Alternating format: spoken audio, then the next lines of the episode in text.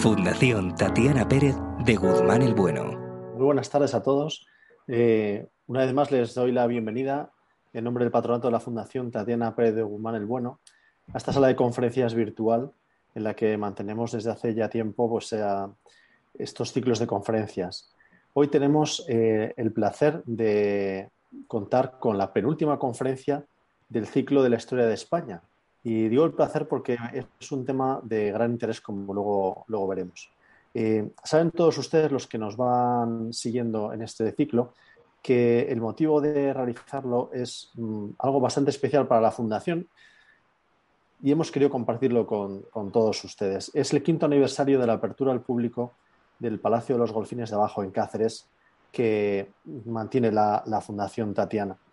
Y como el palacio realmente es eh, un testigo de esa historia de más de 500 años eh, en Cáceres y eh, a través de Cáceres, pues también desde los reyes católicos a nuestros días, pues ha tenido un papel importante en la historia de España, mm, hemos querido celebrarlo precisamente hablando de historia, teniendo este ciclo de conferencias sobre algunos de los grandes momentos de la historia de España, especialmente seleccionados por haber sido más trascendentes para nuestro legado al mundo. Eh, hemos ido tratando desde el origen del parlamentarismo moderno en, las Cortes de León hasta llegaremos al siglo XX. Hoy nos metemos ya de lleno en ese siglo XIX con las Cortes de Cádiz. Eh, tenemos ya, como ven ustedes, a nuestra conferenciante de hoy.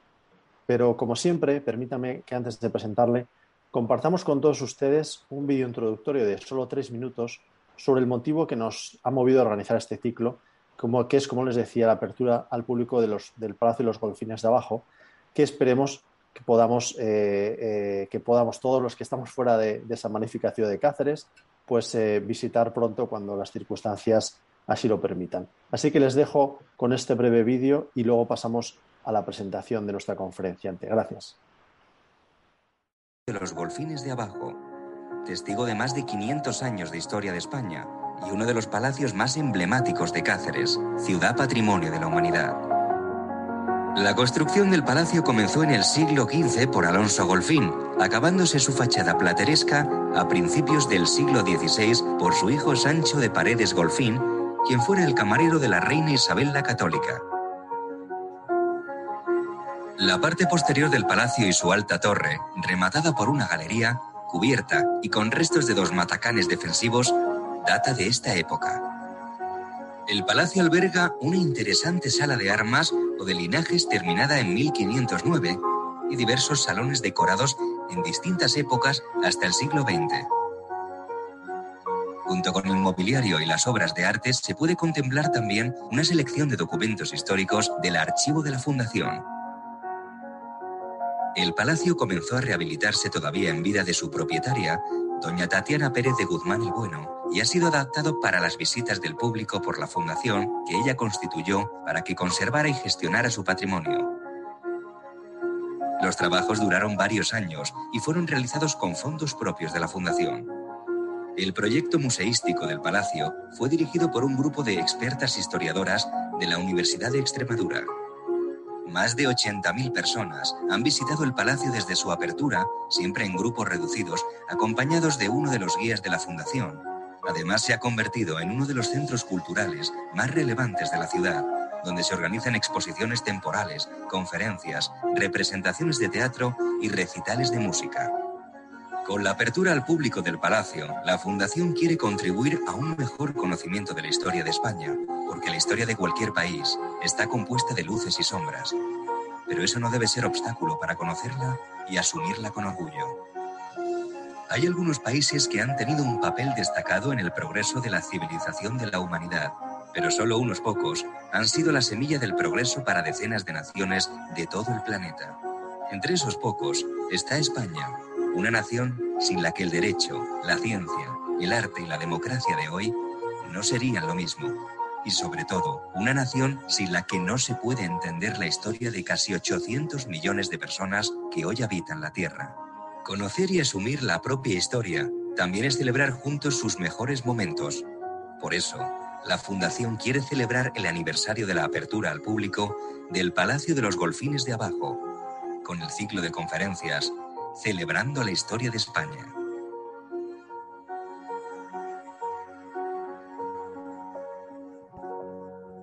Bueno, pues muchas gracias. Eh, disculpen un poco la, los problemas técnicos. Espero que les haya gustado. En cualquier caso, si hay alguien que eh, no lo haya podido ver o bien adecuadamente, lo pueden ustedes también ver en, el canal de YouTube de la Fundación. Pero vamos ya al tema de la conferencia de hoy, que es lo que nos ocupa. Es, como les adelantaba y como saben todos ustedes perfectamente, el tema de las Cortes de Cádiz. Es un acontecimiento histórico de gran trascendencia, no solo para nuestro país, sino para el movimiento constitucionalista europeo y americano. Y para tratar de este tema, eh, contamos con una ponente excepcional, eh, que es la profesora Raquel Sánchez. Ella es doctora en Historia y Filología y profesora titular de Historia Contemporánea en la Facultad de Geografía e Historia de la Universidad Complutense de Madrid. La profesora Sánchez se ha especializado en las relaciones entre política y cultura entre el siglo XIX y la primera parte del siglo XX, ocupándose de los procesos de comunicación y transferencia cultural y del papel del hombre de letras en la esfera pública. Asimismo, la profesora Sánchez ha trabajado sobre la configuración del Estado liberal en España, los planteamientos políticos del liberalismo español y los procesos de nacionalización en la España del siglo XIX. Tiene diversos trabajos científicos, eh, libros, artículos, eh, ediciones colectivas, etcétera, que no me voy a extender a, relatar.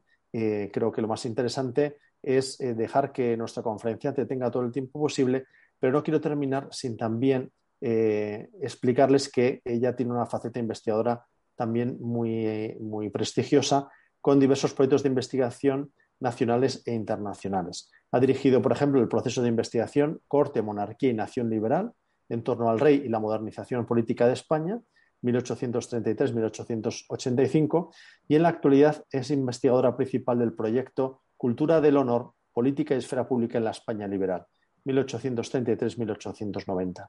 En la actualidad, la profesora Sánchez, además, es coordinadora del programa interuniversitario de doctorado en Historia Contemporánea en la sede de la Universidad Complutense. Y como le decía al principio de la conferencia, pues le agradezco a la profesora Raquel Sánchez mm, que haya aceptado nuestra invitación y también le agradezco el espléndido resumen que nos ha enviado para que todos ustedes pudieran eh, ampliar pues, la conferencia, prepararse un poco a introducirnos al tema y, creo que la verdad eh, se agradece mucho este tipo de material de apoyo también para aquellos que estamos interesados en la historia en, estos, en estas conferencias. Antes de pasarle la palabra, le recuerdo lo que nos decía la coordinadora del ciclo, Leticia Lombardero, que pueden hacer preguntas eh, tanto por Zoom en la sección de preguntas y respuestas como por YouTube en el chat, que serán contestadas en el coloquio posterior eh, moderado por eh, Leticia Lombardero, que le irá planteando las preguntas a nuestra ponente. Nada más, muchísimas gracias a todos ustedes por seguirnos en estas conferencias. Espero que disfruten y le cedo la palabra a la profesora Raquel Sánchez. Muchas gracias. Muchas gracias, Álvaro. Eh, yo creo que se me oye bien.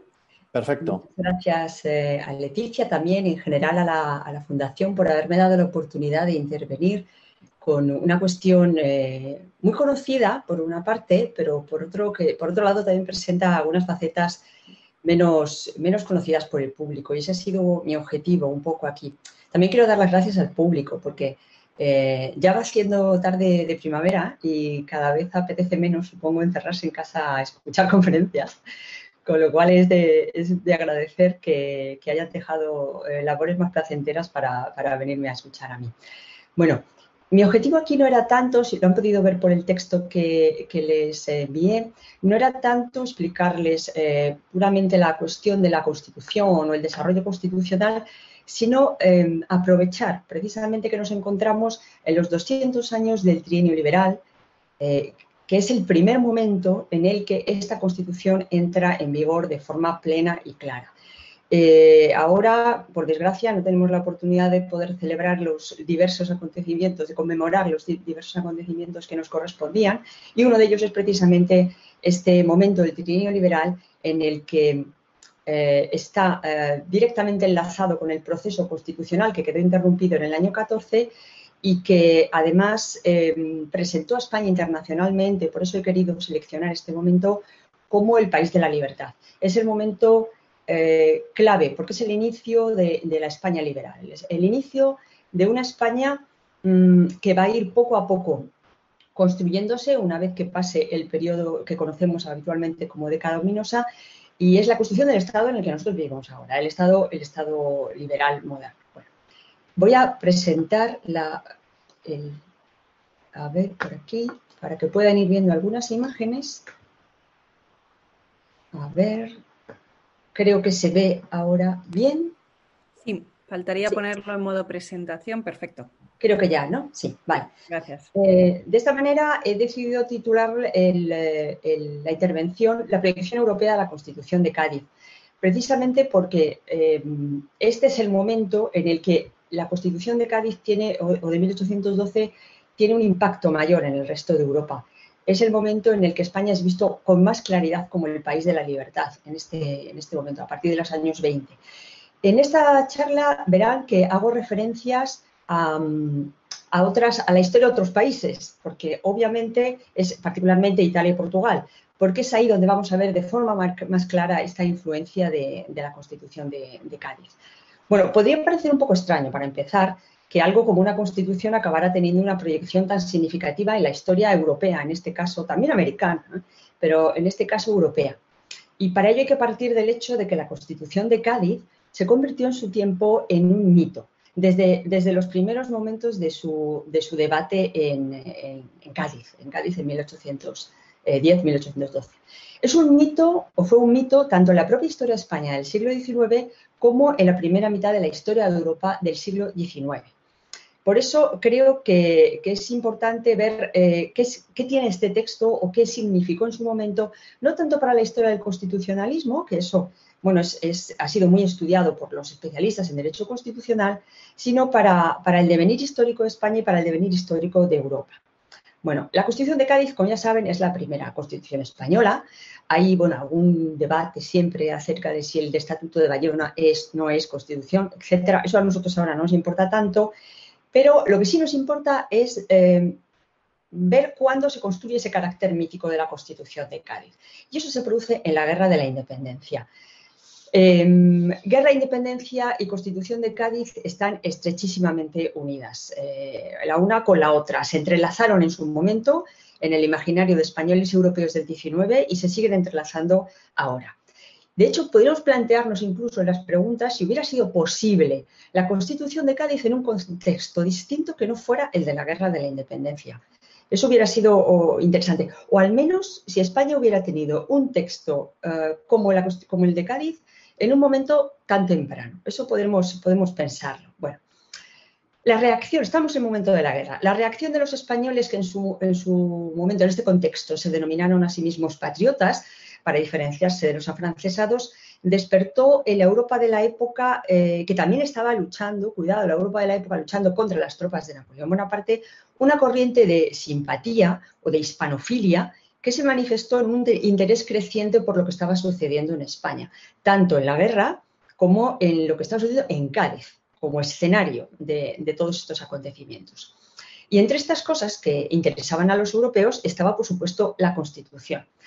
La Constitución de Cádiz eh, se la admiró, se la criticó, se la consideró de muy diversas maneras. En ocasiones como un, texto demasiado radical, en otros casos como un texto mm, bastante, como decir?, moderado o posibilista. Sobre todo porque sobre el Cádiz, sobre el momento de las Cortes de Cádiz, se está proyectando la sombra de la Revolución Francesa y todo lo que ella trajo consigo. Eh, algunos de ustedes sabrán que el primer texto constitucional nacido de la Revolución Francesa es la Constitución de 1791, que fue una constitución monárquica, más moderada, pero que el avance de la Revolución fue evolucionando hacia el periodo que conocemos como la dictadura de Robespierre, también conocida como el terror, eh, que desembocó constitucionalmente en un texto que es el de 1793, que es una constitución republicana eh, que eso no hubiera sido un gran problema, pero un texto que, aunque no llegó a entrar en vigor por la situación de guerra, eh, reconocía cosas que en ese momento hubieran o eran demasiado radicales. Por ejemplo, el derecho de insurrección, claro. En ese contexto, la Constitución de Cádiz, eh, que podía admitir diversas lecturas, aparecía como un texto más centrado o más posibilista en, ese, para, digamos, como un camino intermedio. Los miembros de la Comisión Constitucional y particularmente el sacerdote Diego Muñoz Torrero, que fue el presidente, y Agustín Argüelles, que es eh, un poco la cabeza más eh, conocida de, este, de esta comisión, fueron muy conscientes de esta sombra de la, Revolución Francesa sobre el texto, de, sobre el trabajo que estaban haciendo en las Cortes. Eh, por un lado, un país en guerra, como era España, contra un imperio, que es el imperio napoleónico, nacido, como se contemplaba en la época, nacido de una revolución regicida y anticlerical. Es así como se veía en la época. Y este, esta sombra, como les digo, se proyecta muy claramente en el texto. Eh, claro, es un texto novedoso en la España borbónica de la época, porque evidentemente no habíamos tenido nada parecido, eh, pero a la vez es un texto también que pretende unir con la tradición. Y el hecho de que la Constitución consagrara la monarquía como forma de Estado y la religión católica como la religión de la nación, lo explica claramente. Era una garantía de orden y de estabilidad para los sectores más conservadores de la sociedad. También es realmente interesante y es eh, cómo apelaron los constitucionalistas a la herencia hispana. Eh, y aquí eh, iniciarán un proceso que también después continuará, retomará el testigo el liberalismo español del 19. En el sentido siguiente, em, los liberales españoles siempre hablarán de una mitificada, si quieren, Edad Media, eh, principios de la Edad Moderna, en la cual en España existían ciertas formas de representación, un parlamentarismo antiguo que ya han, tenido ustedes oportunidad de conocer, que enlazaría con el parlamentarismo contemporáneo, que es el, gaditano, digámoslo así. De tal manera que ellos dirían, no estamos haciendo ninguna ruptura revolucionaria, sino que estamos enlazando con el pasado. Y de ahí es donde ellos van a recurrir o a publicar textos como el que ven aquí, La teoría de las cortes, que es un libro muy famoso en su, época, eh, de, Francisco Martínez Marina. Eh, aquí ven también los, eh, la Constitución y el título primero de la Constitución. Y ya les digo que este, este tipo de texto, este tipo de, publicística que trata de enlazar con el pasado, tiene un objetivo, como les digo, de, de se dice?, de, legitimar históricamente el proceso constitucional y alejar a la Constitución del 12 de cualquier contagio y comparación con el proceso revolucionario francés. Bueno, una vez que la Constitución eh, es promulgada en Cádiz, entrará en vigor, pero claro, lo va a hacer en un contexto extremadamente anómalo, como es el de la época, como el de la guerra, perdón, y en una ciudad, Cádiz, sitiada por los franceses. Eh, si ustedes recuerdan el episodio nacional de Galdós, Cádiz, donde se nos cuenta un poco todo el proceso, verán la novedad que supone esto en ese contexto, ¿no? para, los, para los gaditanos de la época, ir a, los debates de las cortes, conocer a los oradores, es un, gran acontecimiento de, bueno, pues muy novedoso. Nunca se había visto eso en España, lógicamente, y en casi ninguna parte de Europa. Em, precisamente porque es un, momento eh, especial, un momento en el que el país está en guerra, en que la Constitución va a entrar en vigor, eh, pero en, una zona muy concreta. No podemos decir eh, que, es fácil evaluar la aplicación o, hasta qué punto la Constitución pudo o no ser práctica para las necesidades del país en ese momento. Cuando la guerra acaba, Fernando VII el rey va a volver de, su exilio y va a considerar que lo que se ha hecho en Cádiz es una auténtica usurpación de sus prerrogativas como rey. Eh, por lo que va a promulgar este decreto que ven aquí, que es muy famoso, por el cual quedan anulados todos los, eh, todos los eh, acontecimientos gaditanos, hasta el punto, si se fijan en el texto, que dice declarar aquella constitución y tales decretos, al hablar de tales decretos, él se refiere a los, lo que se llama la legislación complementaria, que fueron los, el resto de legislación que acompaña a la Constitución de Cádiz. Declarar aquella Constitución y tales decretos nulos y de ningún valor ni efecto ahora, y esto es lo más llamativo, ahora ni en tiempo alguno, como si no hubiesen pasado jamás tales actos y se quitasen de medio del tiempo. Es decir, Fernando VII lo que quiere es borrar el pasado. A partir de ahí, año 14 hasta el año 20, eh, la Constitución de Cádiz, digamos, pasa a un segundo plano y empieza a consolidar su carácter mítico. Es decir, a partir de ahí es cuando va a convertirse en, en la base de esa oposición liberal que no ha quedado, por supuesto, desaparecida, lógicamente, está ahí y la Constitución es su aglutinante, digámoslo así. Mientras tanto, y aquí eh, vamos a ver el escenario europeo, ¿qué está pasando en Europa? Mientras que en España acaba la guerra eh, y demás. Bueno, eh, le, sitúo un poquito en el contexto. Napoleón Bonaparte ha sido derrotado y las potencias vencedoras se reúnen en el Congreso de Viena. Aquí ven unas imágenes satíricas. Estas potencias vencedoras son Rusia, Prusia, origen de la Alemania posterior, Austria, Gran Bretaña y Francia, restaurada en la dinastía Borbón con Luis XVIII. Bueno, eh, el objetivo del Congreso de Viena, muchos de ustedes ya lo conocerán, es construir un sistema multipolar basado en estas cinco potencias que evite el predominio de una sola, como había sucedido anteriormente en la época del Imperio Napoleónico. Estas cinco potencias lo que harían serían, eh, digamos, eh, vigilar los acontecimientos que estarían teniendo lugar en Europa, a través de un sistema de congresos, es decir, cada vez que haya un, conflicto, nos reuniremos en un congreso, trataremos nosotras, eh, eh, potencias eh, hegemónicas, este conflicto y aprobamos, aprobaremos el derecho de intervención en estas potencias o naciones secundarias o reinos secundarios en los que haya sucedido algún evento de tipo revolucionario que suponga un ataque al trono o al altar, que es los principios básicos del tradicionalismo.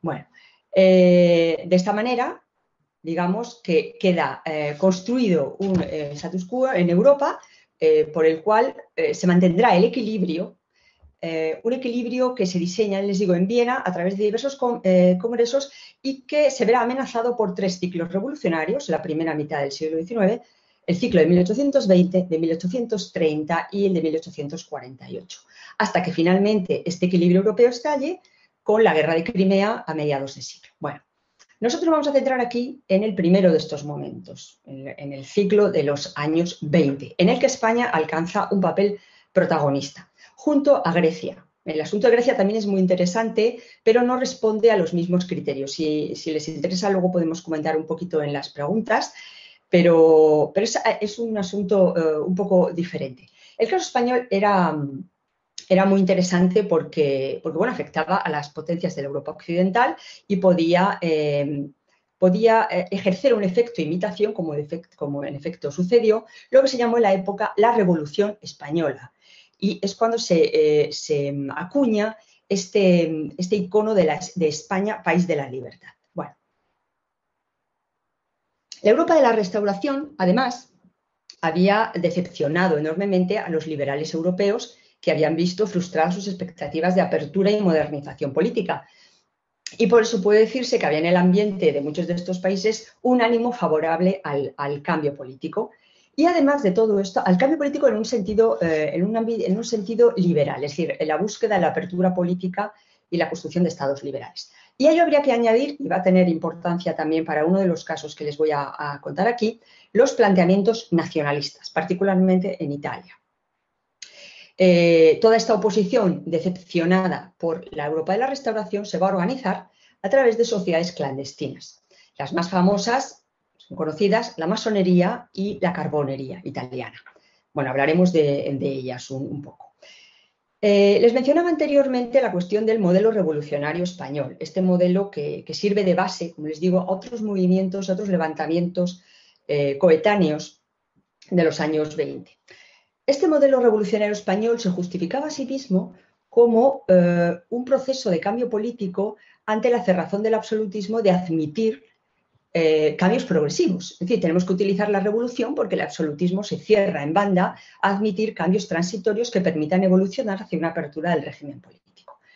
Eh, este modelo revolucionario se va a apoyar en el ejército.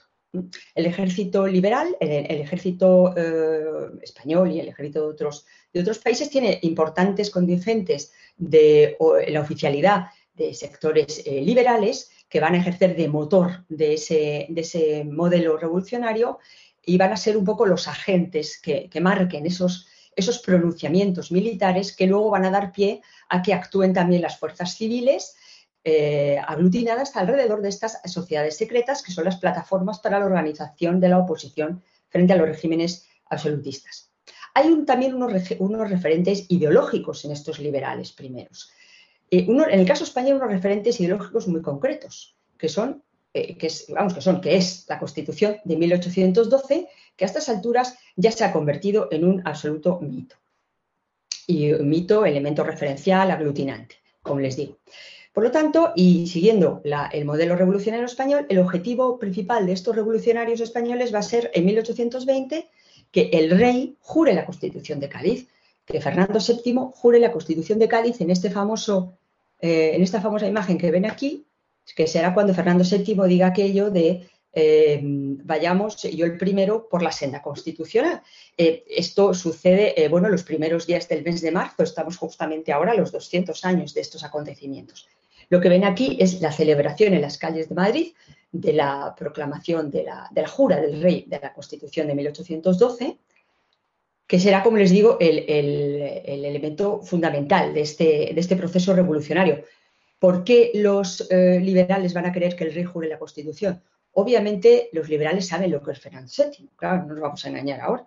Saben que Fernando VII es quien acabó con la Constitución en el año 14 pero ellos también son conscientes de que para que el proceso que han iniciado tenga una legitimidad, necesitan el apoyo de los sectores más conservadores de la, sociedad. Y además eh, eh, necesitan también una institución garante de la estabilidad. Y esa institución es la monarquía. De ahí que se recurra al juramento del rey, cosa que vamos a ver también en otros de los procesos que, les presentaré aquí.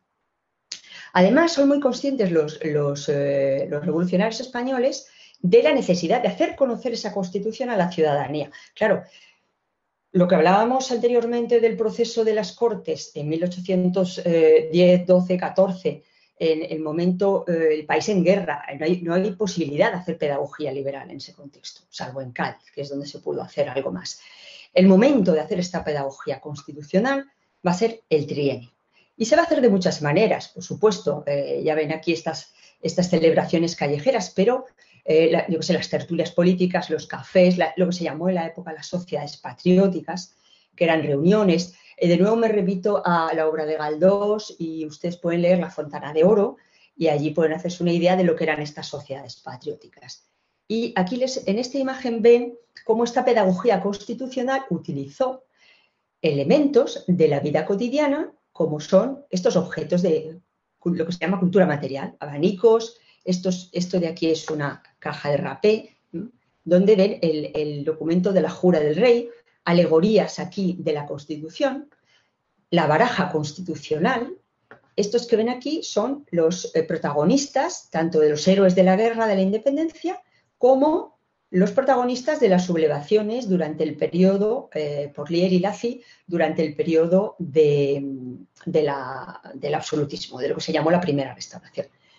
O aquí, en esta caja, donde tienen estos círculos en los que se incluían artículos de la Constitución que se leían públicamente para hacer, claro, tengamos en cuenta que hay una población mayoritariamente analfabeta, con lo cual esto se lee en alto, al igual que se lee en alto los eh, periódicos para, en las sociedades patrióticas, en los cafés, etcétera, para un poco ilustrar a la población. Bueno, el levantamiento de 1820 de Riego podía haber fracasado como fracasaron pues, aquí, el, de, el, Díaz Porlier, que ven aquí, el de Lafi, o las conspiraciones del Triángulo, que fue otra de las famosas conspiraciones, la conspiración del Palmar y otras tantas.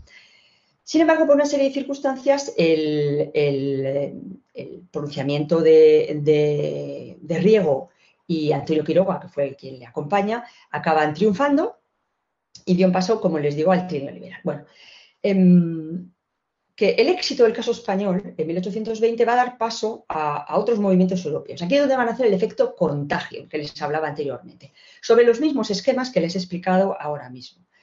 Pero antes de entrar a estos otros casos, quería bueno, darles unas poquitas pinceladas para, para que vean eh, un poco, nos situemos un poco de, por dónde nos vamos a mover.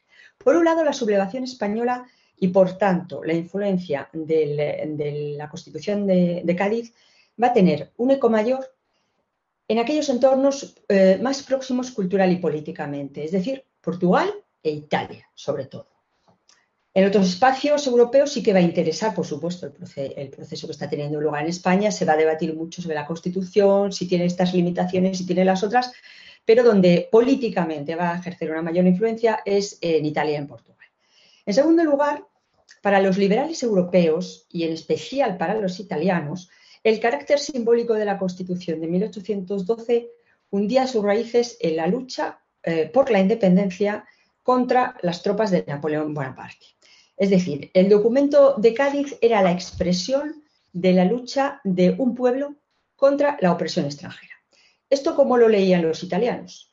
Esto lo leían los italianos como la lucha de un pueblo, es decir, nosotros los italianos, que todavía no existían como nación, eh, luchando contra quién? Particularmente contra los austriacos, que ocupaban parte de algunos de los territorios que después iban a ser el futuro reino de Italia. Bien, un tercer aspecto interesante es cómo los revolucionarios del ciclo de 1820, españoles, italianos, portugueses, etcétera, fueron conscientes de la importancia de la internacionalización de sus reivindicaciones. ¿Por qué? Porque ellos sabían que la, em, convertir su causa en una causa por la libertad, en una causa común a Europa por la libertad en toda Europa era un mecanismo de salvaguardia de los propios procesos revolucionarios que habían iniciado en sus países. Esto lo hará España y lo harán los demás. De ahí la implicación de liberales de distintas naciones en los procesos de los otros países. Es decir, emigraron, cuando se frustró un proceso en un país, emigraron a donde estaban las cosas todavía en, la revolución, estaba en, marcha, eh, después se van trasladando a otros lugares, etc. Eh, eso implica también, por supuesto, compartir símbolos, compartir lemas, compartir manifiestos y compartir, y compartir textos. Y ahí está la Constitución de Cádiz. Bueno, vamos, vamos a entrar ya, porque voy a ver cómo voy de tiempo, eh, vamos a entrar ya a, analizar eh, los acontecimientos que nos ocupan, que son acontecimientos coetáneos. Yo se los voy a contar aquí sucesivamente, pero son acontecimientos que están sucediendo a la vez de forma continuada. El primer eh, lugar que quería analizar, más que nada por proximidad, no porque suceda antes los hechos, es Portugal. Bueno, eh, donde está ya en Portugal una revolución siguiendo el modelo español es en Oporto. Para entender, aquí voy a tratar de, ser eh, breve, pero tengo que hacer un pequeño un contexto de, de, en qué nos estamos moviendo para entender bien la situación. Bueno, Em, es necesario, como les digo, conocer un poco la situación de Portugal en este momento. Aquí ven el imperio, un mapa del imperio portugués, esta es la metrópoli y aquí tiene el resto de los territorios de ultramar y particularmente Brasil. ¿vale? Y aquí ven a la familia real portuguesa embarcando para Brasil en 1807, es decir, cuando se va a producir la invasión de las tropas napoleónicas. La familia real portuguesa va a estar en Brasil desde 1807 hasta que estallen los acontecimientos de 1820, con lo que eso significa, es decir, un vacío de poder en la propia, eh, en la propia metrópoli, es decir, en Portugal. Bueno, además, la, revolución va a estallar en Oporto. Oporto es la ciudad, en ese momento, la ciudad más comercial, más burguesa de, de Portugal. ¿Y qué va, qué va a querer esa burguesía, eh, esa burguesía portuguesa? Pues va a querer apertura política, obviamente. Y va a decir, nosotros queremos que haya una apertura política y además queremos que la familia real esté donde tiene que estar, es decir, en Portugal. ¿Por qué? Porque el gobierno tiene que estar donde esté la capital del reino, en Lisboa y en la ciudad eh, económicamente más potente en este momento que es, que es Oporto. El, estallido del proceso revolucionario portugués, como les digo, tendrá lugar en, Oporto el, año, eh, perdón, el día 24 de agosto del año 20. Y aquí vamos a ver eh, cómo se repite también el modelo español. ¿Quiénes son los protagonistas de este proceso? Burgueses, militares liberales y universitarios. También veremos en algunos eh, miembros del clero y algunos miembros de la nobleza implicados en este proceso. Bueno, el proceso iniciado en Oporto se trasladará muy pronto a Lisboa. En septiembre ya tenemos la revolución de Lisboa y aquí se va a organizar, mientras que viene la familia real, la Junta Provisional del Gobierno del Reino en, en Lisboa, donde se convocarán las Cortes Constituyentes, que ven aquí, las Cortes portuguesas, con esta alegoría de la Constitución. Bueno, las Cortes Constituyentes, como ven. Bueno, la familia real retorna a Portugal en el año 21, esta es la familia real portuguesa, el rey Joao, que ven aquí. La familia real portuguesa en este momento, eh, bueno, es un poco problemática en el sentido de... Em, el, rey Joao estaba casado con la hermana de Fernando VII, Carlota Joaquina, que era una mujer muy reaccionaria. Y, y no es que Joao fuera un rey liberal, que no lo era, por supuesto que no, pero Joao cuando se encontró la situación revolucionaria eh, y los deseos de los revolucionarios de estabilizar el sistema eh, que acababan de fundar, si, lo queremos llamar así, eh, tendrá una, clara vocación de negociar para salvar la situación dentro de lo posible. Además de todo esto, Joao se va a encontrar con que una vez que la familia real portuguesa ha llegado a, la metrópolis, las élites brasileñas van a iniciar un proceso de independencia y van a decir, bueno, nosotros no queremos volver a depender otra vez de Lisboa. Nosotros somos lo suficientemente autónomos y maduros políticamente como para ser un país independiente. Tengan en cuenta que todo esto también es paralelo a los procesos de independencia de los, de los territorios de ultramar del Imperio Español, es decir, de las nuevas repúblicas americanas. Con lo cual hay un contexto eh, muy complejo. Aquí es cuando el rey Joao tendrá que, bregar con este problema y le dirá a, bueno, a su hijo Pedro, la, independencia de Brasil es un hecho de facto y Pedro, eh, bueno, eh, se convertirá, Pedro, que es el hijo mayor, se convertirá en el emperador del Brasil. El otro hijo es Miguel de Braganza, eh, que era un hombre extremadamente absolutista como su madre, y, que estará completamente en contra, y de hecho se sublevará en repetidas ocasiones, contra la actitud negociadora de Joao. Bueno, en esta situación en la que Joao va a tener que bregar con los problemas americanos y con los problemas internos, eh, finalmente intentará, como les digo, negociar hasta que eh, no le quede más remedio que acabar con ese proceso constitucional porque eh, ve, que el peso de los círculos absolutistas es mucho más fuerte. Bueno, Llegados a este punto en que vemos que el proceso portugués va a fracasar, nos podemos plantear de qué manera influye, e influyó en este proceso eh, portugués la Constitución de Cádiz. Aquí les pongo eh, una imagen de la Constitución portuguesa del año 22, que es la que se conoce como Constitución ventista, que es la constitución, la primera constitución portuguesa, ¿eh? que responde de forma muy clara a la influencia del ejemplo de Cádiz. Además, por supuesto, del ejemplo, ejemplo de la Constitución eh, francesa, aquella monárquica que les dije, 1791, y algunas de las ideas del filósofo utilitarista inglés Jeremy Bentham, que tuvo un interés eh, grandísimo por los sucesos de Portugal y los sucesos de España. Bentham escribió muchos eh, textos, muchos textos en prensa también, comentando lo que estaba sucediendo en España y en Portugal. Y, fue un partidario ferviente de la modificación de la Constitución de Cádiz porque la consideraba demasiado radical para el estado de cosas en tanto en Portugal como en España. La Constitución portuguesa va a tomar de la Constitución española del 12 muchas cuestiones, muchos aspectos, como las facultades del rey, las cortes, los órganos de la regencia, la Diputación Permanente de las Cortes, por ejemplo, el Consejo de Estado, etc. Hay algunas pequeñas diferencias pero la más significativa de todas, y eso ya nos muestra que la Constitución, hay 10 años de diferencia entre la española y la, portuguesa, es en, este aspecto que ven aquí, en el título primero, en el que la Constitución portuguesa eh, empieza, por supuesto, empieza igual, eh, bueno, pues capítulo los derechos y deberes de los portugueses, mientras que la española dice de la nación española y de los españoles. Es decir, los constitucionalistas gaditanos no se atrevieron en el año 12 a introducir eh, como título primero los derechos, una tabla de derechos y deberes de los portugueses. No se atrevieron de nuevo por la sombra de la Revolución Francesa y la Declaración de los Derechos del Hombre y del Ciudadano. Por supuesto que en la Constitución de Cádiz hay reconocimiento de derechos y, y, en la legislación complementaria. Es más, si se fijan en el artículo 4, dice la nación está obligada a conservar y proteger con leyes sabias y justas la libertad civil, en un sentido amplio, la propiedad y los demás derechos legítimos de todos los individuos que la componen. Fíjense bien que está hablando de la propiedad en el artículo 4. Esto es muy importante porque la propiedad es uno de los grandes derechos del liberalismo clásico reconocido en todos estos textos liberales de, la época. Pero como les digo, los liberales portugueses van a empezar por el reconocimiento de las libertades. La libertad de expresión, por supuesto, la propiedad, la libertad de prensa, etcétera, etcétera. Eso sí que marca una diferencia significativa. Pero, sin embargo, coinciden en una cosa, que es el reconocimiento de la religión católica eh, como la religión de la nación, de la nación española y de la nación portuguesa. Como ven, es una, de nuevo, un guiño a los sectores más conservadores de la sociedad y también un reconocimiento de la existencia de una mayoría eh, católica en ambas naciones. Y por lo tanto, eh, en este caso, dejar de lado uno de los derechos también clásicos del liberalismo, que es la libertad de cultos, que se postergará para años posteriores.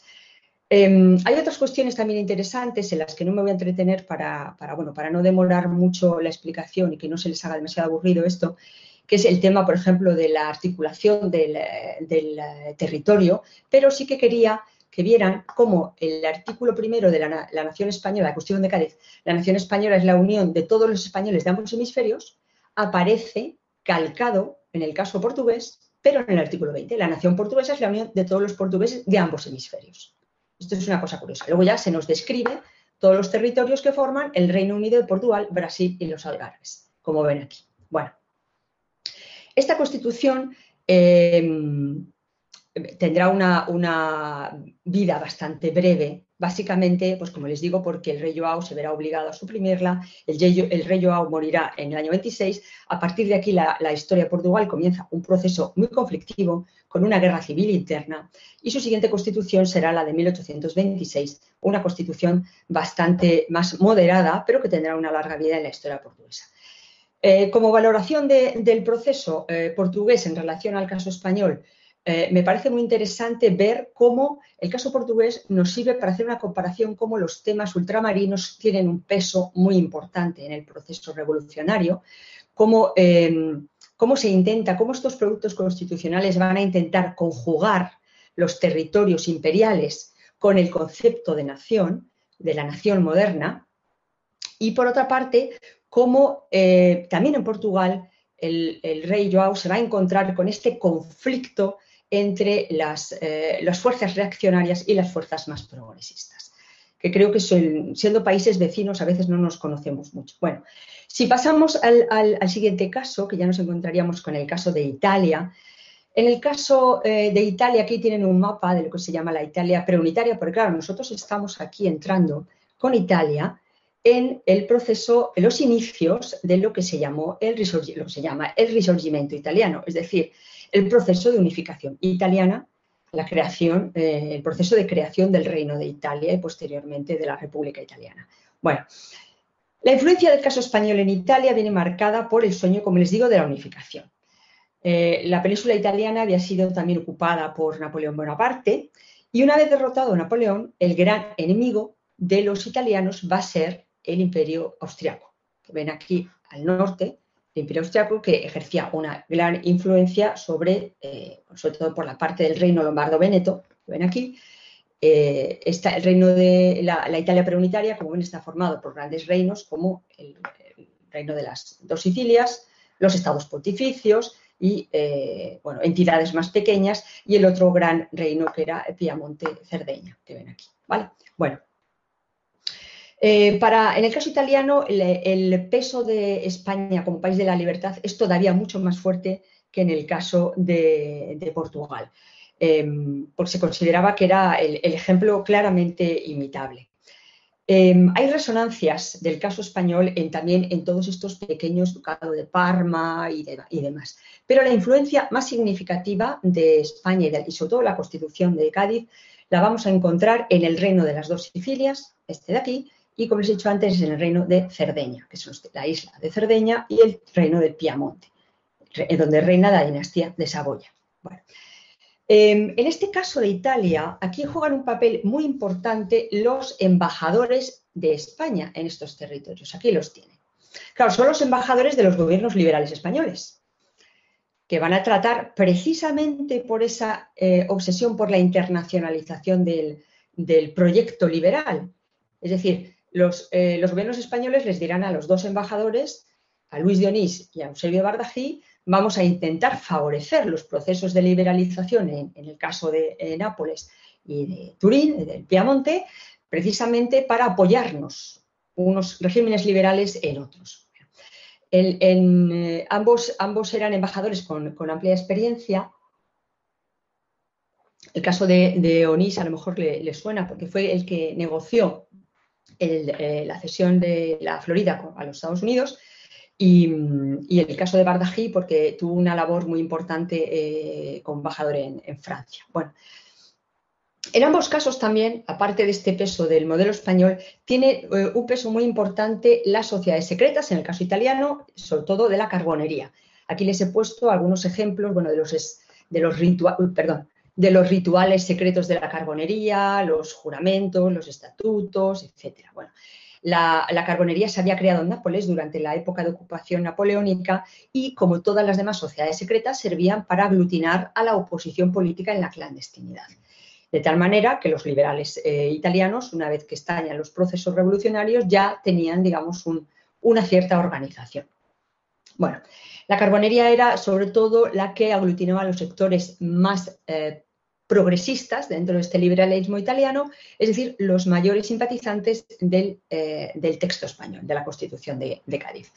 Si nos vamos al primero de los casos, que es el reino de las dos Sicilias, que ven aquí, Nápoles, el reino de Nápoles y, la isla eh, de Sicilia, aquí ven el escudo, eh, el reino de las Sicilias, también, por supuesto, como les digo, ocupado por, las tropas napoleónicas, había nacido en el año 16, es decir, una vez que Napoleón es derrotado. Eso no quiere decir que no existiera, por supuesto, el reino de Nápoles. De hecho, en Nápoles quien reinaba era un hijo de Carlos III, que era el rey Fernando I, Fernando I de Fernando I como rey de las dos Sicilias. Eh, anteriormente tenía otra, otra numeración. Rey de Nápoles, me parece que era Fernando IV de Sicilia o de Nápoles, no recuerdo ahora exactamente bien. Bueno, em, como les digo, en, el reino de, las dos Sicilias era uno de los ámbitos más, de las entidades políticas más reaccionarias de la Europa de la época. Uno de los lugares donde el peso del, absolutismo era más fuerte. Em, de tal manera que la oposición, esta carbonaria que les digo que, tenía un peso muy importante, había sido la base de todo el proceso de forma clandestina y también con aquellos militares que habían sido simpatizantes, lo que en España llamamos afrancesados, es decir, aquellos que habían estado vinculados en la época de la revolución, de la ocupación eh, francesa del territorio. La revolución en Nápoles va a estallar entre el 1 y el 2 de julio de 1820. Ven aquí algunas imágenes del proceso. va a salir de la pequeña, lo que los carbonarios llamaban las benditas, las locales, que eran como las logias locales de, una ciudad llamada Nola. Sale este, este, contingente, aquí lo ven más claramente, eh, eh, un religioso, aquí le ven el, el sacerdote Luigi Menichini, que es el protagonista de estos, perdón, de los acontecimientos, con uno de los grandes eh, personajes del Risorgimento italiano, que es el general Pepe, Guglielmo Pepe, que le ven aquí en las, en las imágenes. Son los protagonistas del proceso. ¿Qué va a suceder? Eh, que ellos van a ir comandando eh, a un contingente de 127 suboficiales del Regimiento de Caballería de Borbón, que van a conseguir que se vayan uniendo más tropas y más ciudadanos en el proceso de, expansión del proceso revolucionario, al grito de constitución y libertad. Bueno, el rey Fernando I va a quedarse en el primer momento bastante desconcertado porque piensen ustedes em, que el rey Fernando I había estado casado, ya había muerto su esposa, había estado casado con em, la hermana, la reina María Carolina, que era la hermana de María Antonieta, la reina de Francia que había muerto en la guillotina, con lo cual la sombra de la Revolución Francesa sobre esta familia reinante en Nápoles estaba muy claramente presente. Con lo cual el rey Fernando I en un primer momento, eh, bueno, a ver precisamente que además estaba el movimiento apoyado por alguien prestigioso como era el general eh, Pepe, acabó jurando la constitución eh, sobre el Evangelio. Bien, ¿Qué constitución? Claro, ¿qué constitución? Si no ha habido tiempo todavía para que la, se constituyera la Cámara eh, para debatir la constitución. Obviamente, la constitución que va a jurar Fernando va a ser la constitución de Cádiz. Y aquí es donde vemos de forma más clara cómo se produce ese proceso de imitación hasta el extremo, como ven aquí, que van a ver la constitución del reino de las dos Sicilias, 1820, que es un texto calcado literalmente de la Constitución de España de 1812. Ven aquí, eh, lo único que se sustituye es, en lugar de la nación española, de la nación de las dos Sicilias. Por eso les digo que en el caso italiano es donde el proceso es claramente eh, bueno, similar. Ven que todos los artículos son una traducción literal del texto español. Bueno, em, esto, esto, va a ser muy importante también en el sentido de que los patriotas eh, liberales eh, napolitanos van incluso a, eh, a, redactar un proyecto de unificación para Italia, para unificar toda Italia, porque ya les digo que el proyecto nacionalista está presente desde el principio, en el que, como ven aquí, que hablan de bueno, los reinos, perdón, los estados que formarán el reino Sicilia, estados pontificios, etcétera. Y si se fijan, en el punto quinto dice, cada uno de los Estados Unidos se gobernará con la Constitución de España, modificada según la particular circunstancia de la respectiva representación nacional. Más claro no puede, no puede estar el, hecho. Bueno, Mientras que estos acontecimientos están sucediendo en Italia, vamos de nuevo al contexto europeo. ¿Qué está pasando en Europa? Claro, ¿qué, están diciendo estas, estas, potencias hegemónicas del Congreso de Viena? Obviamente eh, están prestando una atención muy clara, están diciendo, bueno, esto no puede seguir así, se está extendiendo, se está contagiando la Europa eh, del sur de los procesos iniciados en España, esto hay que pararlo. Eh, aquí es cuando va a tener lugar, el va a convocarse, se activa el sistema de congresos y se convoca el Congreso de Tropao. Tropao es una ciudad que ahora mismo pertenece a la, República Checa eh, y en él se van a reunir las potencias, como les digo, de la, restauración y se va a negociar el asunto de, Nápoles. Y se invitará al rey Fernando I y el rey Fernando I será autorizado por el Parlamento napolitano para ir a, negociar este, este asunto. Claro, el rey, una vez que se va a ver libre del control de los eh, liberales eh, napolitanos va a decir, bueno, esta es mi oportunidad de pedir ayuda y les dirá a las potencias del Congreso, bueno, yo necesito eh, su ayuda para acabar con una situación que está poniendo en peligro mis prerrogativas como rey. Por lo tanto, corro peligro de, bueno, de que suceda algo que, que, puede llevar a un extremo violento a la revolución. Aquí es cuando las potencias se activa, como les digo, el sistema eh, Austria intervendrá y, Austria enviará al general Fremont, que se enfrentará con las tropas del eh, general Pepe. Aquí ven al general Pepe, como les digo, uno de los grandes héroes del Risorgimento italiano. Eh, serán derrotadas las tropas liberales italianas y el rey Fernando I entrará en Nápoles acompañado de las tropas austriacas restaurándose la situación anteriormente prevista y acabándose, por supuesto, con la Constitución eh, napolitana de 1820 y con el proyecto de unificación italiana. Por lo tanto, aquí quedaría yugulado el proyecto napolitano. Si nos vamos al siguiente caso, que es el del reino del Piamonte. De nuevo ven aquí el reino de Cerdeña, Piamonte y Cerdeña, y la, eh, el emblema, el escudo de la familia de Saboya. Eh, también durante la época, en este contexto, durante la época napoleónica, este territorio había sido, la, había sido proclamada la República Piamontesa y cuando acaba el periodo napoleónico eh, vuelve a restaurarse la dinastía saboyana en nombre de Víctor Manuel I. Y Víctor Manuel I tiene, al contrario que Fernando I de Nápoles, tiene muy clara la idea de la unificación italiana, porque en el proceso del Risorgimento hay mm, tres grandes eh, digamos, em, líneas, tres, grandes, eh, tres grandes escenarios. Uno de ellos es eh, cómo reconstruir, eh, o no reconstruir, construir la nación italiana o el reino de Italia a través de la dinastía de Saboya como líder de ese proceso, construir la nación italiana a través del liderazgo del papado o construir la nación italiana a través de una república, que será la tercera opción. La dinastía de Saboya desde un primer momento tuvo muy claro que tenían que ser ellos los que lideraran ese proceso. De tal manera que el rey Víctor Manuel anduvo durante todo este proceso eh, tratando de negociar con los liberales italianos, que es donde los liberales eh, turineses, sobre todo de la Federación Italiana, que era con los que él creía que podía tener un mayor, digamos, comunidad de intereses por lo que respecta a la cuestión de la unificación. Pero claro, Víctor Manuel no era un rey liberal. Y aquí es donde vinieron los problemas.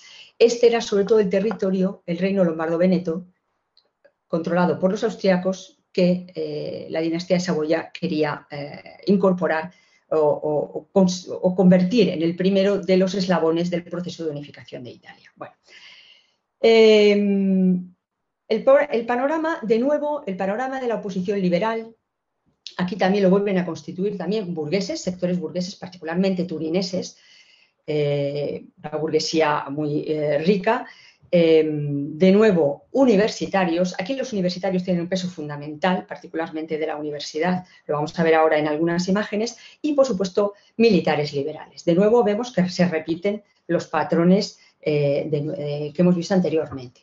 Aquí ven estas imágenes, por, por las vestimentas ven claramente que responden a una oligarquía, una oligarquía, una burguesía enriquecida que quiere libertades políticas, y unos estudiantes, este, esto que ven aquí, que también salía en la anterior eh, diapositiva, son los estudiantes de la Universidad de Turín que se levantan contra las tropas del, rey Víctor Manuel. Bueno, em, los liberales piamonteses, una vez que estalla eh, la sublevación piamontesa y se consigue eh, expandir el, proceso en, en, el territorio, de nuevo los liberales piamonteses están pensando otra vez en la internacionalización del proceso para eh, evitar la intervención austriaca.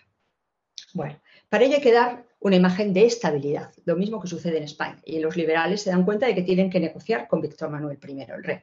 Víctor Manuel no se convence en absoluto de, la, idea de, una constitución, de dar una constitución al país, con lo cual, eh, bueno, acaba aplicando y quien va a gestionar todo este proceso es el regente, que en este momento eh, deje eh, nombrado el rey Víctor Manuel, que va a ser el príncipe de Cariñano, Carlos Alberto de Saboya, que va a ser la persona que tenga que, eh, que bregar con todos estos conflictos. Bueno, en un primer momento, Carlos, Carlos, Alberto de Saboya va a tratar, visto, visto que el proceso avanza, que la revolución avanza, y que, y que particularmente desde Turín se va extendiendo a otras zonas, eh, se da cuenta de que no le va a quedar más remedio que transigir en un primer momento y negociar. Eh, el lema de los revolucionarios, en este caso piamonteses, va a ser, veamos de nuevo a, la cuestión española. Eh, los, los, revolucionarios piamonteses dirán, viva el rey, viva la Constitución de España y guerra a los austriacos. Aquí vemos de nuevo cómo está claramente la presencia española en el movimiento. Es más, en la ciudad de Alessandria, que es donde, eh, de la que uno de los focos eh, revolucionarios más importantes, eh, de ella podemos consultar dos de los manifiestos que se, que se, imprimieron en ese momento, en la que de nuevo vemos que en nombre, ven aquí cómo se hace, de nuevo se reclama a la Constitución española de Cádiz como el ejemplo a imitar. Si se fijan, el primero de ellos dice en nombre de la Federación Italiana, se proclama la Constitución decretada en las Cortes Extraordinarias de España el 19 de marzo de 1812. De nuevo. Más abajo dice, legitimada su autoridad como rey de Italia por el rey eh, Víctor Manuel, con la prestación del juramento de la Constitución de España, salvo las modificaciones que habría que hacer en el Parlamento Nacional. En el otro manifiesto, de nuevo, la Constitución de España será el único estatuto de Italia. Y finaliza, viva el rey, viva la Constitución de España, viva Italia. Como ven de nuevo, eh, es clarísimo el proceso de imitación. Hasta tal punto llega el peso de estos liberales, eh, digamos, más progresistas, más aperturistas hacia, hacia el caso español, que Carlos Alberto, que en un, primero había, en un primer momento había jurado la Constitución de Cádiz como Constitución eh, italiana, piamontesa, se asustará de la situación, se asusta del, proceso revolucionario, de cómo está avanzando y del miedo, y tendrá miedo a una guerra civil, hasta el punto que acabará huyendo de Turín y pasándose al bando de la contrarrevolución. Hasta tal punto les digo que le vamos a ver aquí en esta imagen, un poco después de su huida de Turín, cómo se va a unir a las tropas eh, que, vendrán, que entrarán en España, los 100.000 hijos de San Luis, que entrarán en España, comandados por el duque de Angulema, y participará en la batalla del Trocadero, en la toma del, eh, fuerte del Trocadero en, Cádiz, el 31 de agosto de 1823, una vez que el caso español. Eh, con la marcha de Carlos Alberto, obviamente, eh, la revolución ya quedaba solo en manos de la Junta Revolucionaria. Había perdido ya la legitimidad de la monarquía, con lo cual su peligro era, era mayor. A la vez, y de nuevo vamos al escenario europeo, las potencias del Congreso de Viena se estaban reuniendo ahora en el Congreso de Laibach, que es la actual Ljubljana, eh, a lo largo del, año 21. Y aquí se decide de nuevo la intervención militar, como, hayamos visto en el, caso, en el caso napolitano, la intervención armada austríaca en el territorio. En la batalla de Novara, que tuvo lugar en abril de 1821, es el, el, risorgimento italiano, hay otra batalla de Novara ya más adelante, en el año 49. Eh, en esta primera del año 21, los eh, liberales italianos van a ser eh, derrotados por los austriacos, con lo cual el proceso queda anulado, queda yugulado, de nuevo el proceso liberal queda yugulado y los liberales italianos tienen que huir, los más comprometidos políticamente, a otros países europeos, siendo España el destino de algunos de estos liberales italianos. Claro, todo esto solo es el preludio de el proceso que poco después va a tener lugar en España, de nuevo intervención extranjera de las tropas francesas eh, eh, tras el Congreso de Verona, con todo, luego después también podemos hablar de lo que hay detrás del Congreso de Verona y el famoso eh, falso tratado, que facilitará la entrada de las tropas eh, de las tropas de los franceses en España para acabar con el eh, proceso liberal español.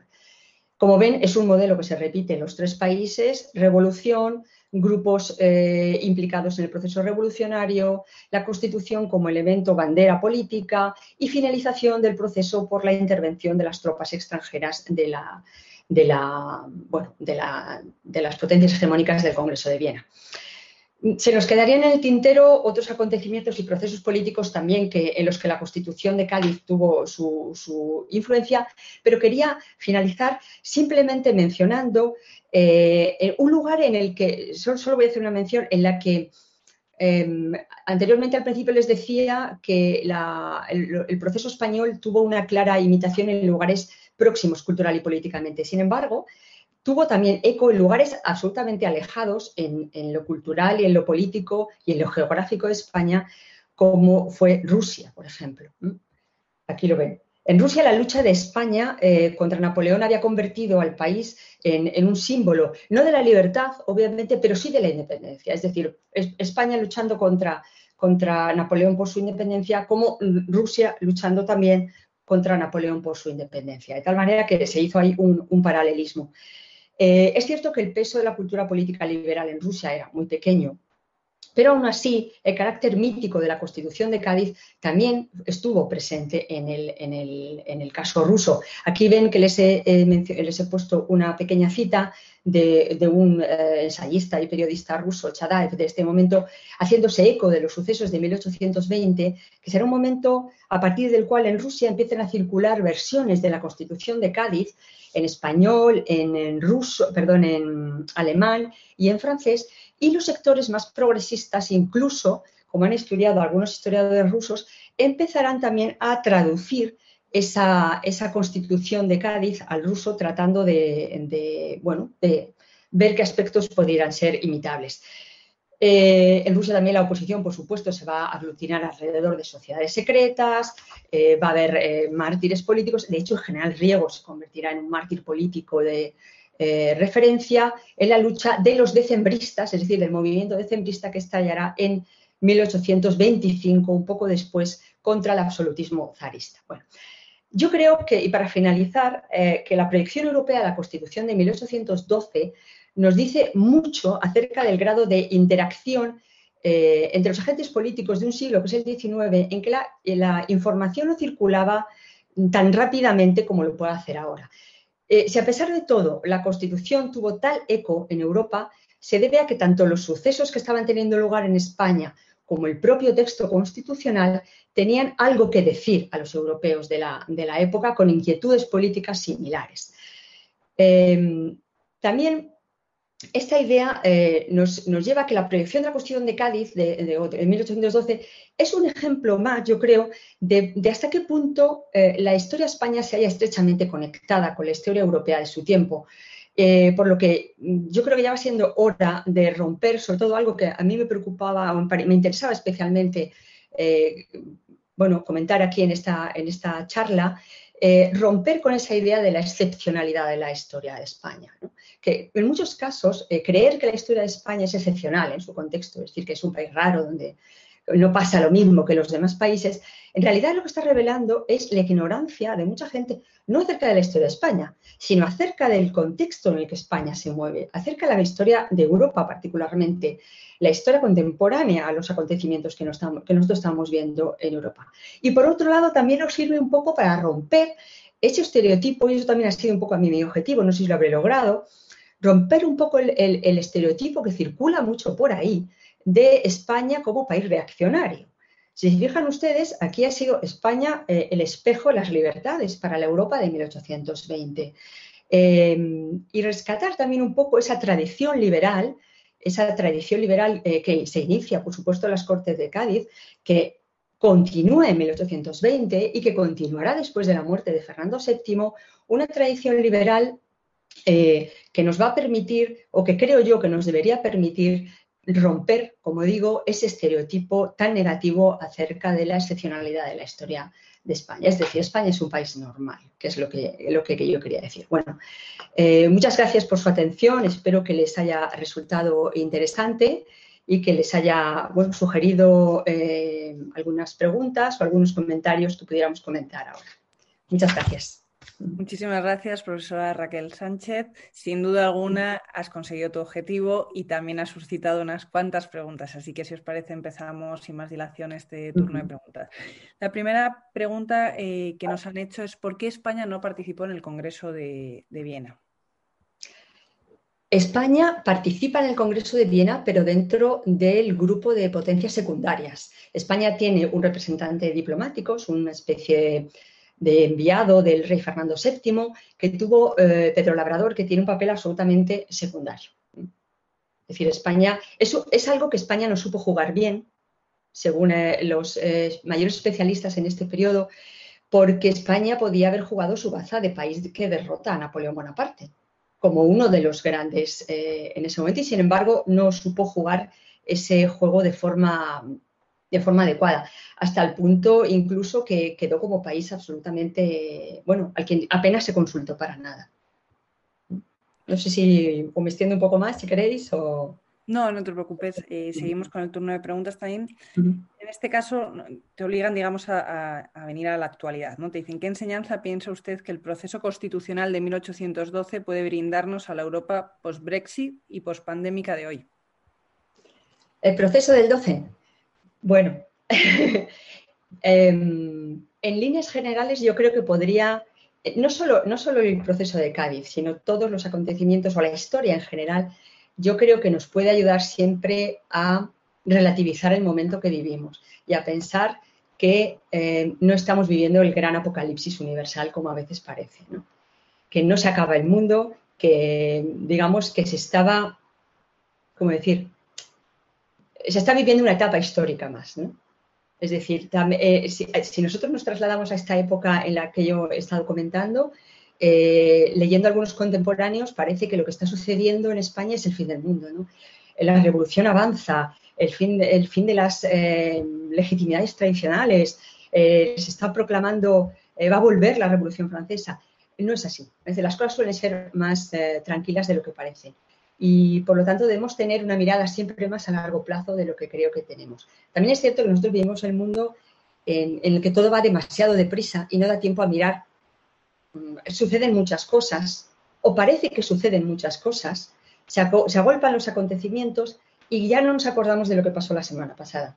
Y la pérdida de ese referente temporal creo que es lo que nos hace perder la perspectiva de los acontecimientos a largo plazo, creo.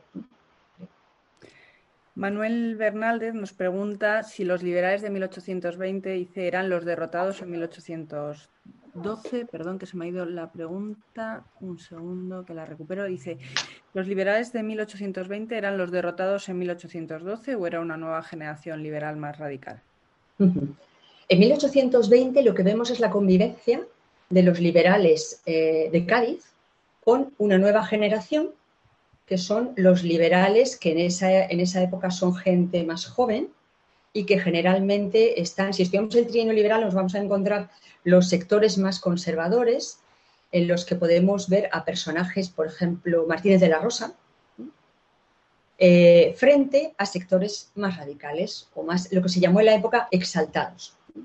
Son, son eh, bueno, mm, lo que vamos a ver es la convivencia de distintas generaciones de liberales, como va a suceder después en el año 33, ¿eh?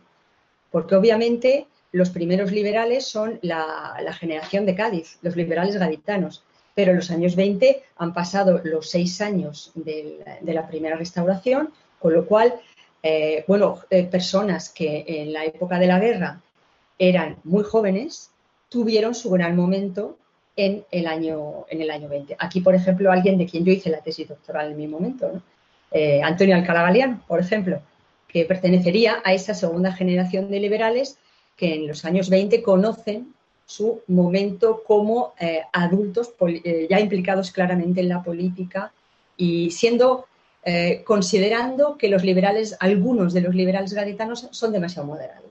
También hay un problema generacional ahí, no suele ser frecuente. Hay varias preguntas eh, respecto al mismo tema, que es el siguiente. Dice, eh, ¿cuál fue la relación entre la Constitución de Cádiz y los procesos de independencia americana? A ver, en, el asunto, si se han fijado en la Constitución de Cádiz, bueno, esto es algo muy conocido, en la Constitución de Cádiz considera siempre que los españoles son los de los dos hemisferios. Y la Constitución de Cádiz siempre va a intentar con el proceso constitucional gaditano se va a intentar el mantenimiento de los territorios americanos, de los territorios de ultramar, como eh, territorios de la nación española. Pero lo que parecía ya eh, imposible era parar una, dinámica, eh, una dinámica, unas dinámicas de independencia que se habían puesto en marcha ya en el periodo de la Guerra de la Independencia. De tal manera que eh, el rey Fernando VII podría haber optado por una forma diferente de mantener vinculados esos territorios, eh, pero tampoco estaba dentro. Eh, pensemos que Fernando VII viene de una familia para la cual todos esos territorios forman parte un poco de su herencia patrimonial, con lo cual aceptar las independencias no podía entrar dentro de su, de su mentalidad. Y para los liberales españoles tampoco podía ser eh, una, salida a aceptar las independencias. Sin embargo, es algo que viene, viene eh, de hecho. Pensemos que para los independentistas americanos, eh, los procesos de tanto la guerra de la independencia como los años, los años del trienio liberal les proporcionarán la oportunidad de iniciar ese proceso por la debilidad del poder político en la metrópoli, que es el caso del territorio, en este caso el territorio español.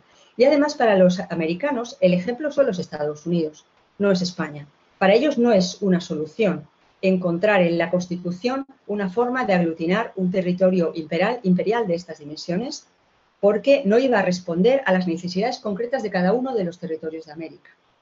Y por lo tanto, su referente es ya los Estados Unidos, es decir, naciones independientes, repúblicas independientes. Muchísimas gracias. También hay varias preguntas en torno al papel que jugó la Iglesia en la Constitución y cómo trató el texto la cuestión religiosa. Eh, si, se, fijan, les había mostrado el artículo en el que se reconoce la religión católica como la religión de la nación española.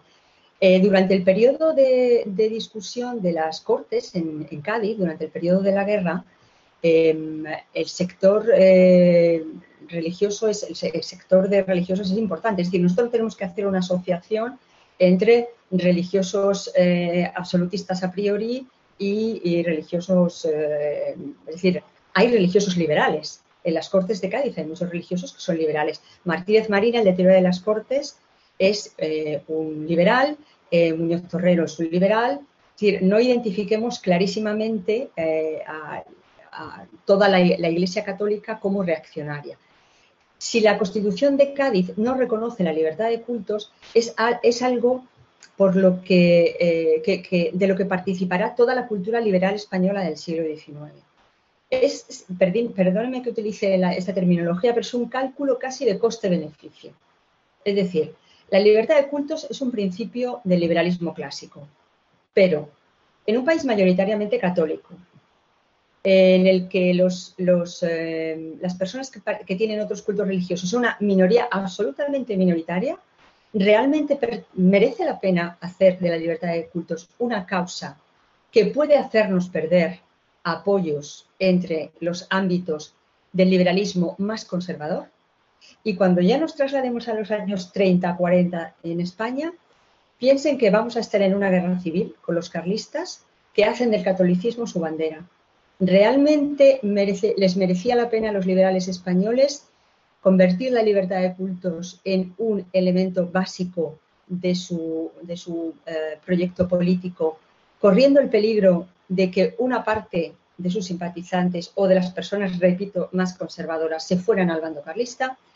Por eso les digo que el mantenimiento de la fuerza social de la Iglesia, de la presencia social de la Iglesia, queda reconocido en la Constitución y no hay, no hay un ataque a la, a la Iglesia católica ni a la fe eh, católica en ningún momento.